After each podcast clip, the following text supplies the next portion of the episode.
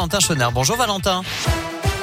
Bonjour Nicolas, bonjour à tous. À la une de l'actualité, cet appel à témoins de la police. Ce matin, sur l'autoroute A42, des automobilistes ont découvert le corps d'un homme gisant au milieu de la route à hauteur de Vent-en-Velin.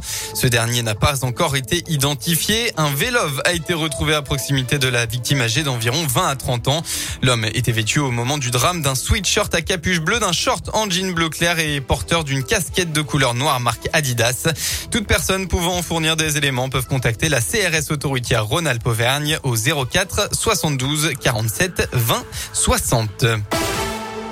Nouveau rendez-vous anti-pass sanitaire, 12e acte d'une mobilisation en nette baisse depuis plusieurs semaines. Deux rendez-vous aujourd'hui, le premier à Lyon à 14h à la station de métro des Brotteaux contre la coronafolie.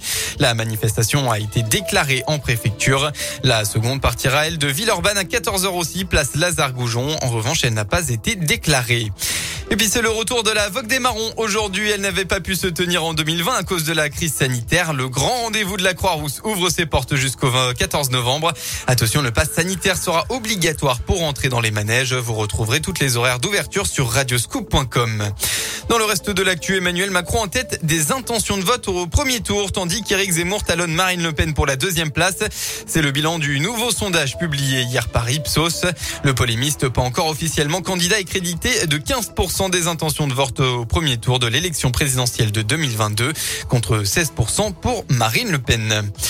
On passe au sport. En basket, une victoire pour bien démarrer la saison. L'Asvel a joué son premier match d'Euroleague hier. C'était à domicile contre les Lituaniens de Kaunas. Les Villeurbanais n'ont pas tremblé. Résultat final 88 à 76.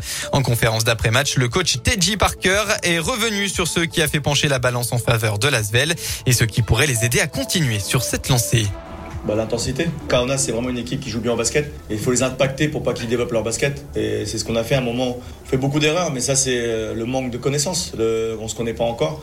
Des points où on devrait arrêter le jeu de transition pour pas donner de panier facile, parce que demi-terrain, on était vraiment bon défensivement. Donc euh, ça, ça prendra du temps. Il faut que ça soit notre identité. On va être 14 joueurs, donc on peut tourner. Il faut faire confiance à tout le monde. Mais quand on est 12 un soir, faut pas tricher. Tout le monde doit donner le meilleur de soi-même, l'intensité, parce que défensivement, contre des équipes de Betclic Elite, beaucoup de joueurs vont jouer 35 minutes et à la fin, c'est pas la même joueur. Il va maintenant falloir enchaîner avec le championnat de France, donc ce sera demain face à Gravelines Dunkerque à 17h. La météo de votre journée dans le département, eh bien une journée ensoleillée qu'on va retrouver en ce premier week-end d'octobre. Le temps sera clair, mais attention, des rafales de vent sont attendues dans l'après-midi avec jusqu'à 55-60 km heure par endroit. Et puis malheureusement, retour des nuages ce soir avant des pluies diluviennes demain. Côté Mercure, il fera au maximum de la journée entre 22 et 24 degrés.